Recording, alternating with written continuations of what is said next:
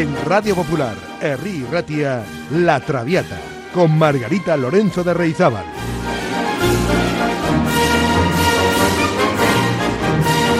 Pasión por la lírica.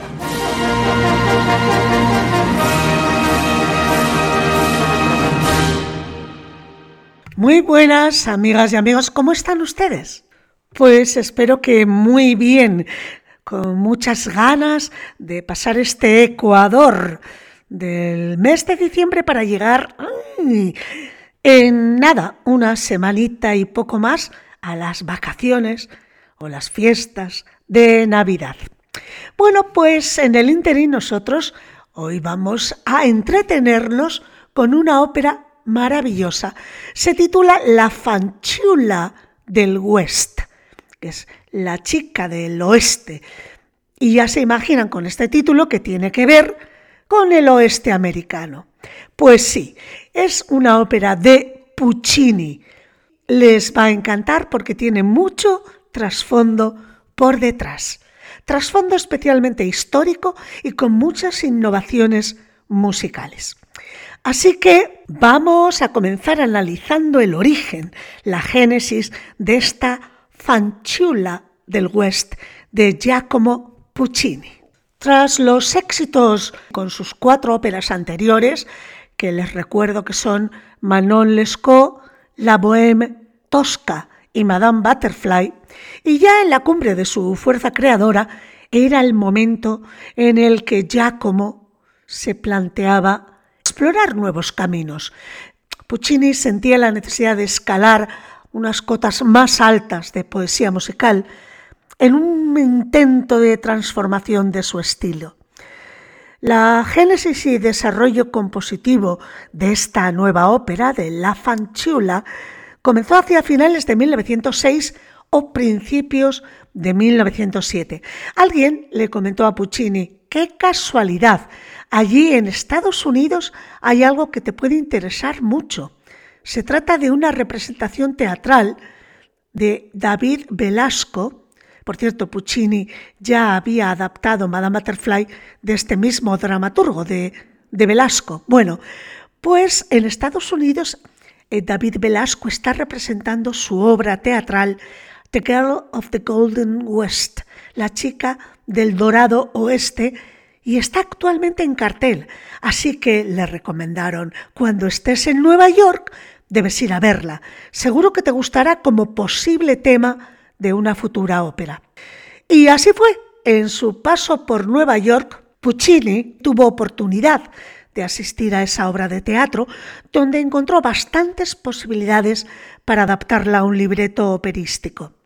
El libreto estuvo concluido en otoño de 1908, cuando la composición musical estaba prácticamente terminada. Es importante tener en cuenta que Puccini estaba a punto de experimentar cambios importantes. Quería dejar lo habitual, buscaba algo nuevo, tanto en lo que respecta al contenido teatral como a la música.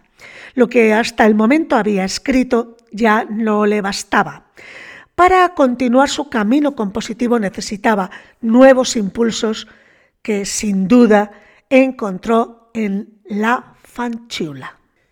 Ahora vamos a analizar algunos paralelismos de esta ópera, La Fanciulla del West, con otra ópera pucciniana anterior, Tosca. En ninguna de sus óperas anteriores, el compositor de Luca puso tanto entusiasmo y ardor como en la historia de la romántica y poética Mini, otro de los certeros retratos femeninos de las heroínas puccinianas como Tosca. El malvado y libidinoso sheriff de la fanchula, que se llama Jack Rance, es un redivido escarpia de Tosca. El esquema diva, amante, intrigante que aparece en la fanchula del West ya está configurado fundamentalmente en Tosca. Esta ópera, la fanchula, como en el caso de Tosca, está centrada en tres personajes, dos hombres a quienes les gusta la misma mujer, y un amplio entorno de personajes secundarios que, como en el caso de Wallace y Sonora, tienen importantes intervenciones solistas. La Fanchula del West fue estrenada con gran éxito en el Metropolitan neoyorquino un 10 de diciembre de 1910, hace 112 años, con una producción del dramaturgo David Velasco, que ya he citado anteriormente, y fue dirigida musicalmente por nada más y nada menos que Arturo Toscanini, y con las interpretaciones estelares de Emi Destin, Enrico Caruso y Pasquale Amato en el trío protagonista, quienes, una vez terminada la función, tuvieron que saludar hasta 52 veces. La gran sensación, un estreno de Puccini en el Nuevo Mundo, dio al Metropolitan Opera House de Nueva York el espaldarazo que tal vez le faltaba en aquel momento. Las entradas se agotaron semanas antes del estreno y el teatro, para poder hacer frente a la picaresca, es decir, a la reventa, tuvo que organizar un sistema propio contra esa reventa de entradas. Además, para poder satisfacer la colosal demanda, hubo antes del estreno dos ensayos generales con espectadores invitados. Esta ópera está estructurada en tres actos y se desarrolla en un campamento de buscadores de oro en California a mediados del siglo XIX. Vamos a empezar con la obertura de la fanchula del West, que suena así.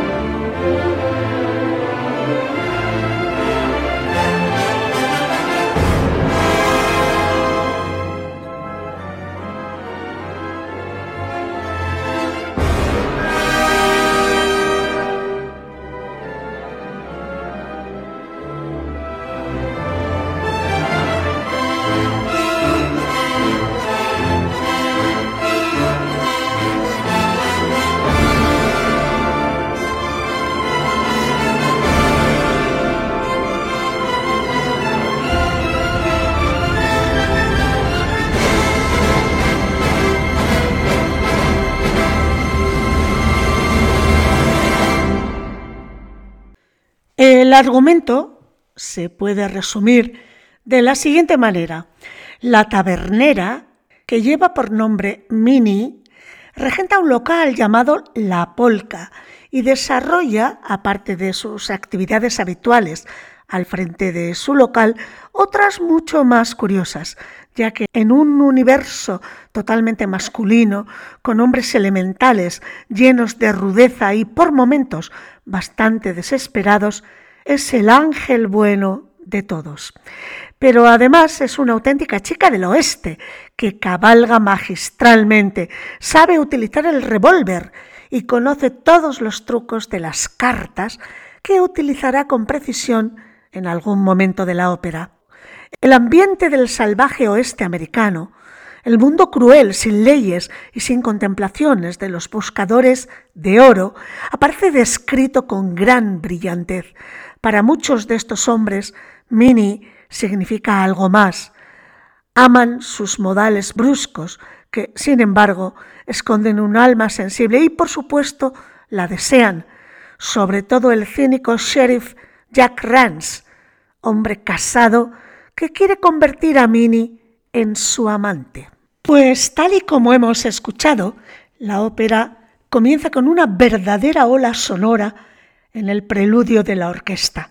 Se trata de un tema apasionado que de inmediato muestra la excitación del ambiente de los buscadores de oro en la taberna que regenta Mini, la polca.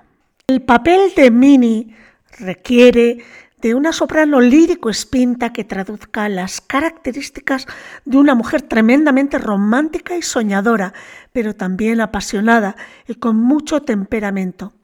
Minnie posee un lado íntimo muy femenino y sentimental, oculta tras una fachada de rudeza y gran autoridad.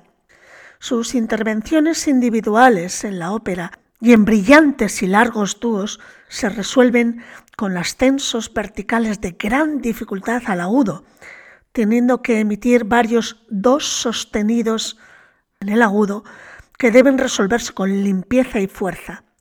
Por tanto, Mini ha de tener lirismo e intensidad expresiva, como por ejemplo en el aria que vamos a escuchar del primer acto, La giù nel soledad, ero piccina, abajo en la soledad.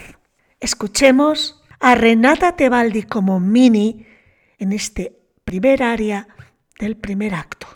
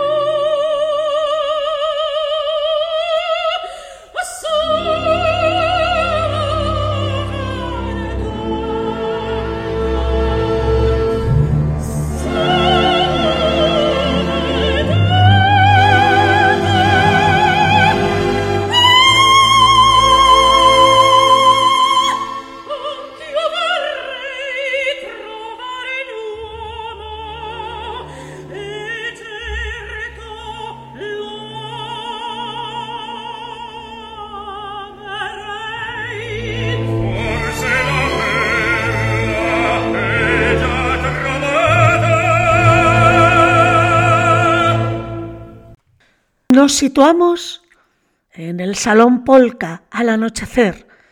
A lo lejos las voces de mineros que se acercan. Los recibe Nick, el camarero del salón, y varios se ponen a jugar a las cartas, Sid haciendo de banca.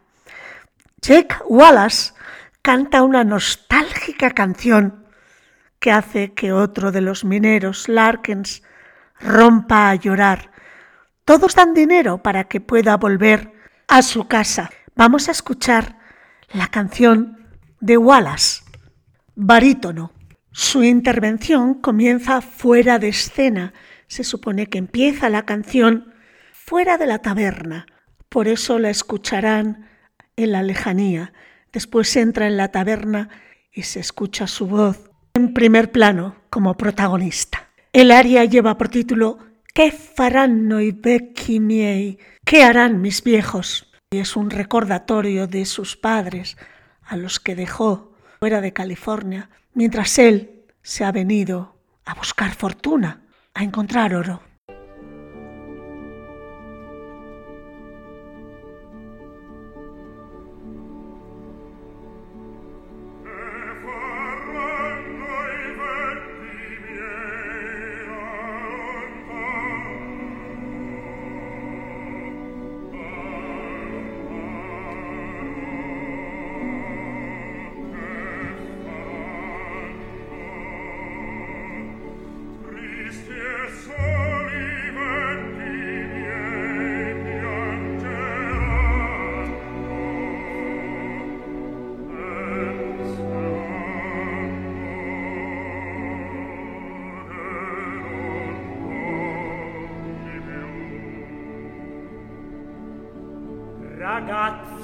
Annunzio Geguales, il cantastore del campo.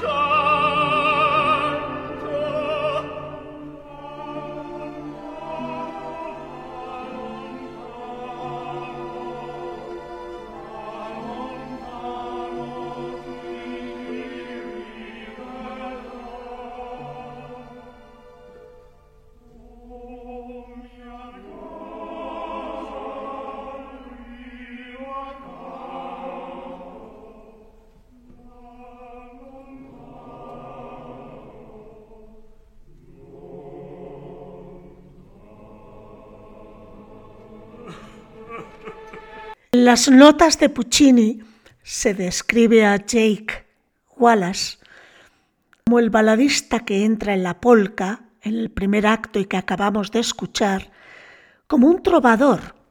En el estreno de la ópera en 1910, Wallace tenía la cara pintada de negro para imitar a un trovador que caricaturizaba a los afroamericanos en espectáculos itinerantes en los Estados Unidos durante el siglo XIX. No obstante, en las funciones subsiguientes no se usó ese maquillaje.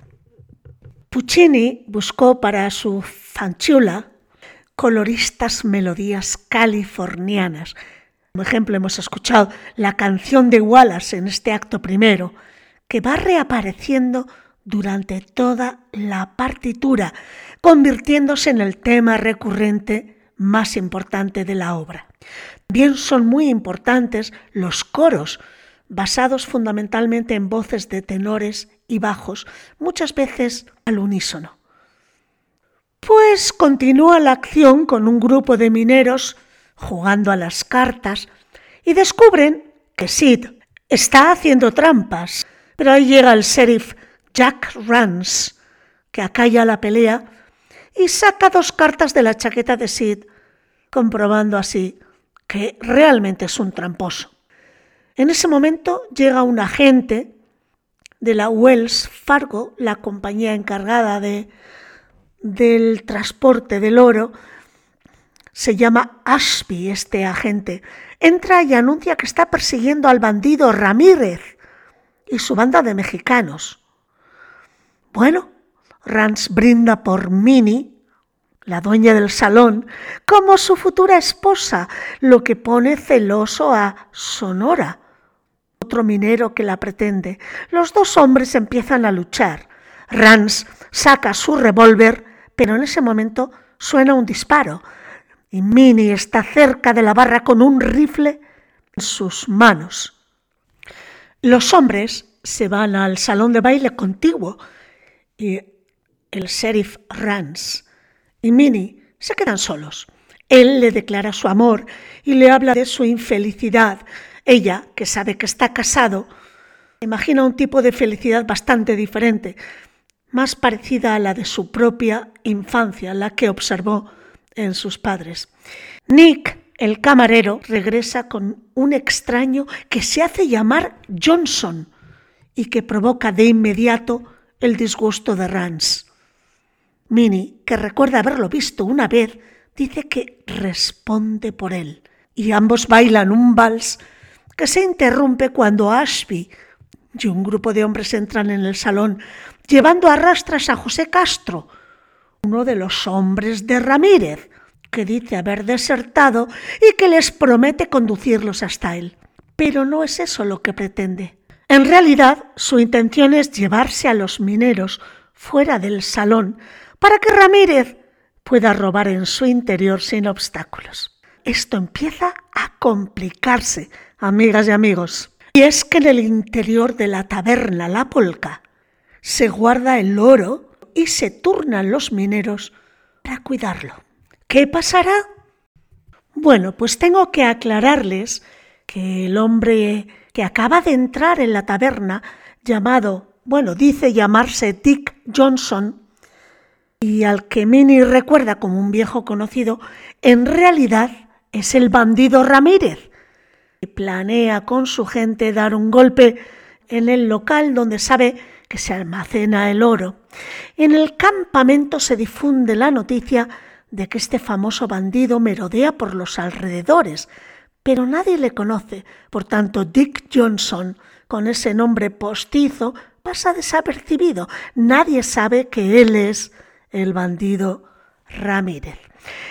El sheriff Rance se ha puesto celoso porque ha visto que Dick Johnson y Minnie bailaban un vals y parecía evidente la atracción que Minnie siente por él.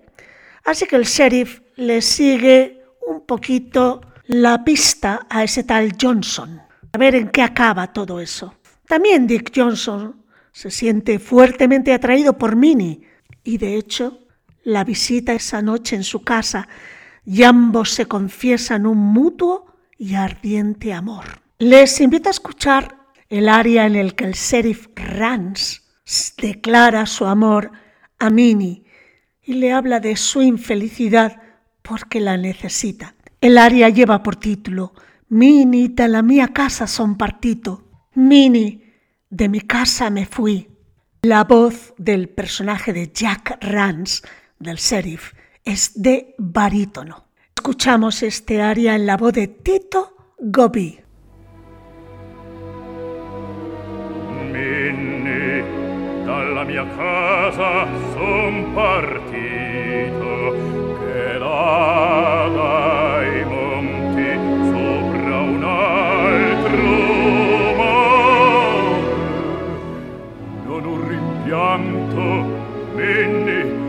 seguito.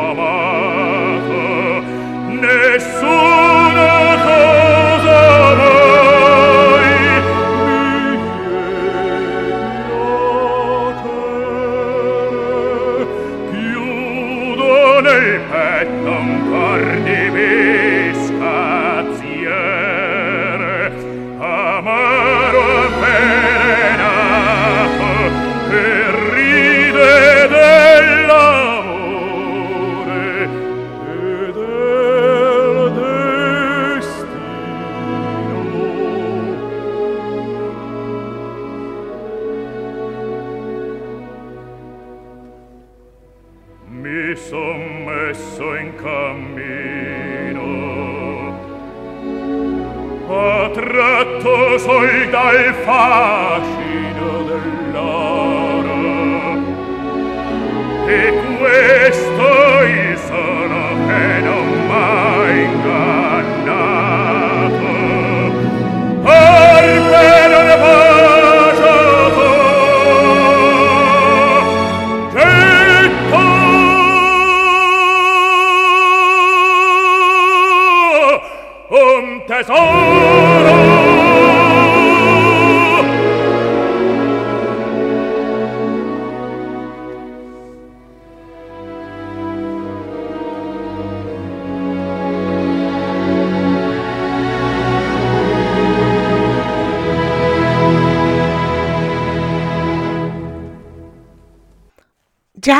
Rance, el sheriff, requiere en esta ópera de un barítono de voz amplia, brillante, generosa y potente. Precisamente el área que acabamos de escuchar es la intervención más importante en el acto primero. Pero también veremos su voz, escucharemos su intervención en la impresionante partida de póker con Minnie que cerrará este acto segundo. En cuanto al tenor, el tenor de corte lírico espinto, en este caso en la figura de Johnson, que en realidad es Ramírez, bueno, pues tiene que cantar a punto de ser ahorcado una de las más famosas y bellas arias en el tercer acto. Un verdadero caballo de batalla junto al Nessun Dorma de Turandot para todos los grandes tenores compuestos por Puccini.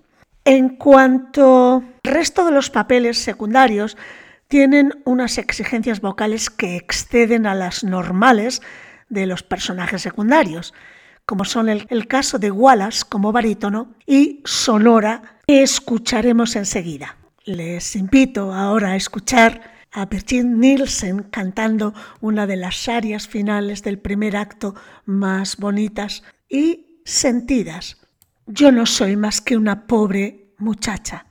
La canta el personaje de Minnie.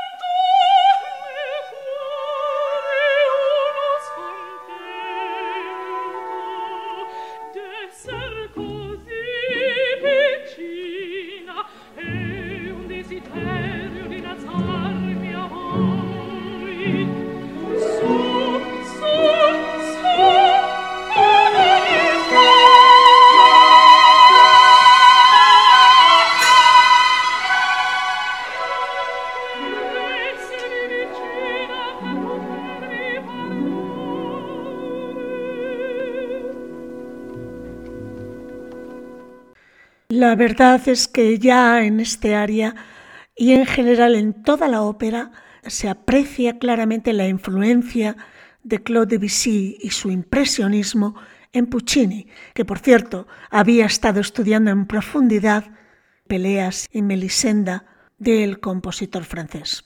Y ya en el segundo acto tenemos que escuchar sin duda el dúo entre Minnie y Johnson durante esa sesión en la intimidad durante la noche en la cabaña de ella, mientras Castro, por cierto, ha alejado o está alejando a los mineros de la taberna, propiciando que el propio Johnson entre después a robar todo el oro. Escuchemos este dúo.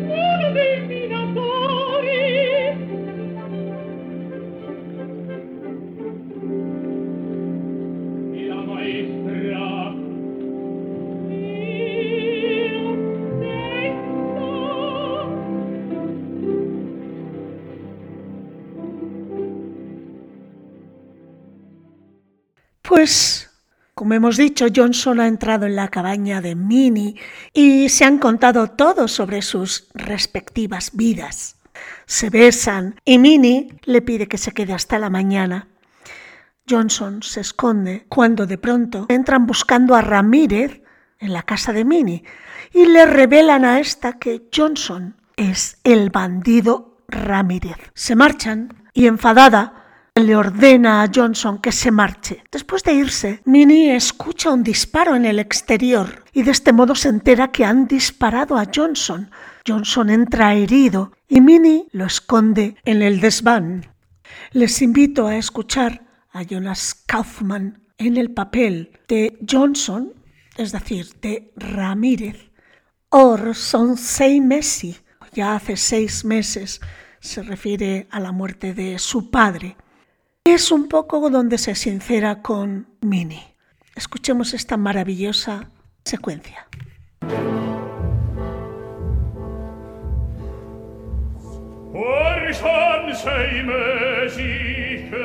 Padre.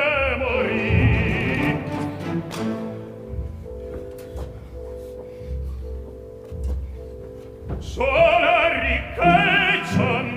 per la madre per alla rimare l'eredità paterna.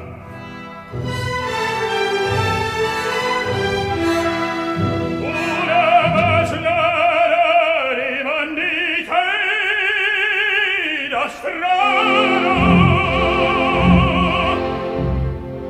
la città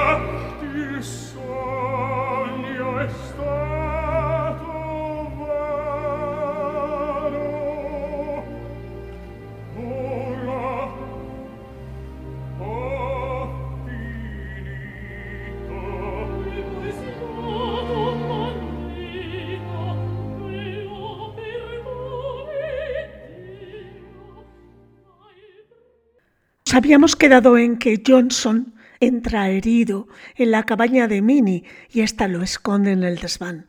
Pero el sheriff Rance entra en la cabaña buscando al bandido y justo va a abandonar la búsqueda de Johnson cuando caen en su mano gotas de sangre del techo.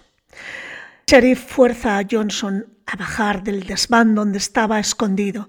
Minnie, desesperada, hace una oferta al sheriff Rance. Si ella le derrota al póker, él dejará que Johnson marche libre. Si Rance gana, ella se casará con él. Escondiendo algunas cartas en sus medias, Minnie hace trampas y consigue ganar la partida. El sheriff cumple el acuerdo y Minnie se arroja sobre Johnson, que está inconsciente en el suelo.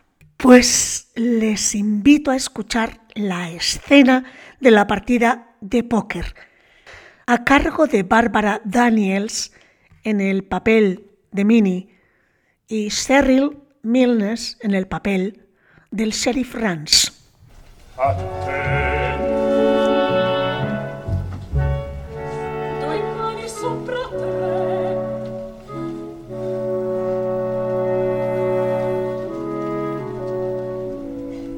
Quante?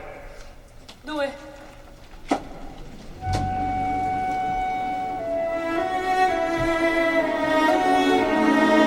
La che tu l'adori.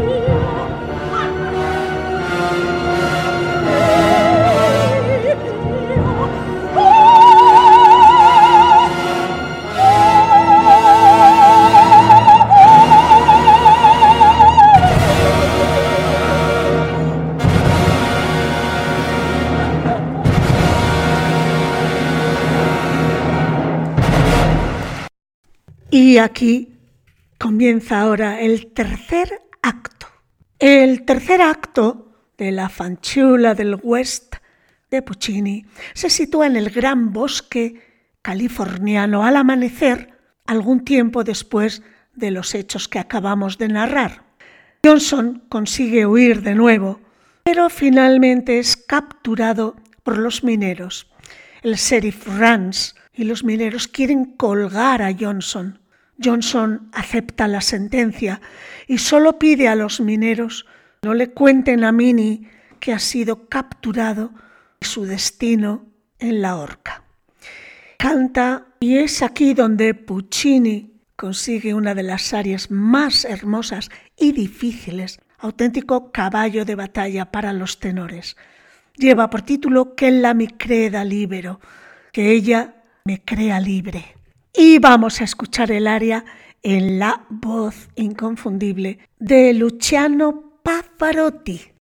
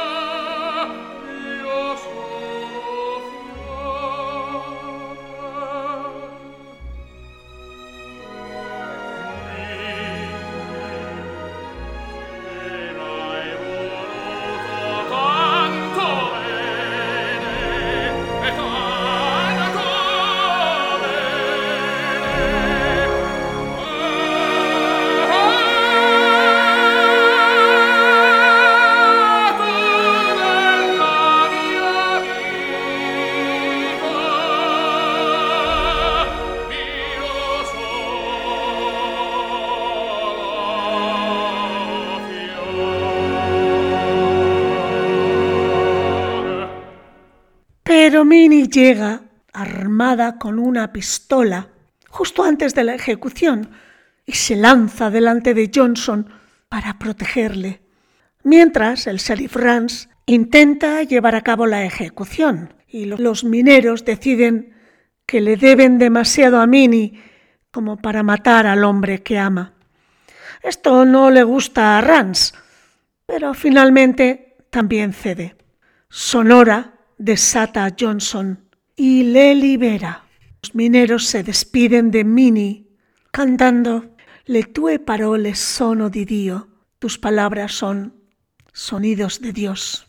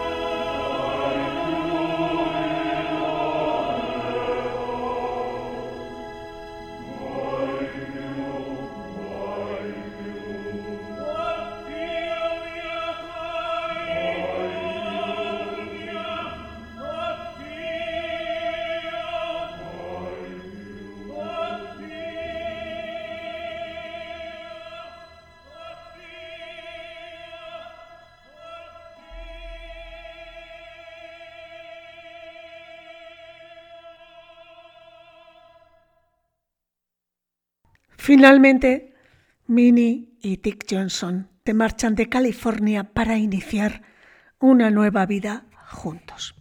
Afortunadamente, en esta ópera, Puccini quiso acabar felizmente. Pues esta ha sido la fanchula del West, la chica del lejano oeste de Giacomo Puccini. No obstante, y antes de terminar, querría incidir en algunos aspectos importantes que trascienden a la ópera, a esta ópera en concreto. Y es que es la única ópera de Puccini que transcurre en los Estados Unidos. Y el compositor, ya sea consciente o inconscientemente, incluyó un aspecto de la vida estadounidense que ha perdurado a lo largo de la historia y que no es otra que el racismo. La descripción de la pareja indígena estadounidense que aparece en las escenas iniciales de un tal Billy Jack Rabbit y Wockel y los epítetos étnicos insultantes que tienen que ver con los mexicanos Ramírez, en este caso Dick Johnson, y José Castro, y con otros personajes en el libreto, pueden llegar a resultar claramente ofensivos. A Billy se le describe como un holgazán carroñero que no habla bien, y a Wockel, su pareja, se la retrata un poco más dignamente, aunque la mujer se pasa la ópera haciendo gruñidos, sin cantar ni decir nada.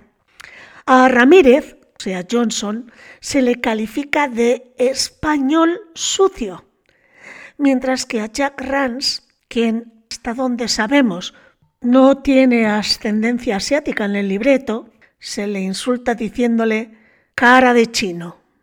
Puccini no evitó reflejar los aspectos más desagradables de la visión histórica de los estadounidenses caucásicos sobre las minorías étnicas. De hecho, la forma en que Puccini retrata a los indígenas de Estados Unidos puede llegar a considerarse ofensiva. En realidad, que la ópera incluyera estos problemas sirvió para demostrar algo, y es que estamos ante una obra típicamente estadounidense. Y la próxima semana nos espera una nueva aventura, esta vez en tierras más cercanas que los Estados Unidos, porque vamos a hablar de la tabernera del puerto, del maestro Pablo Sorozábal, una zarzuela que no se pueden perder. Bueno, pues además, presten atención porque hoy, como gran primicia en la Traviata, vamos a sortear entre nuestros oyentes apasionados y apasionadas por la lírica, una comida para dos personas en el restaurante La Rus, especialista en arroces, para celebrar que estamos vivos, que no es poco, y que la Navidad está llamando a nuestra puerta.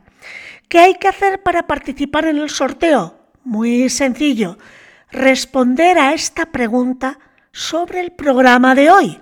Si lo han escuchado, podrán responderlo fácilmente. Y si no recuerdan el dato, pues siempre pueden recurrir al podcast en la web de Radio Popular y encontrar la respuesta correcta.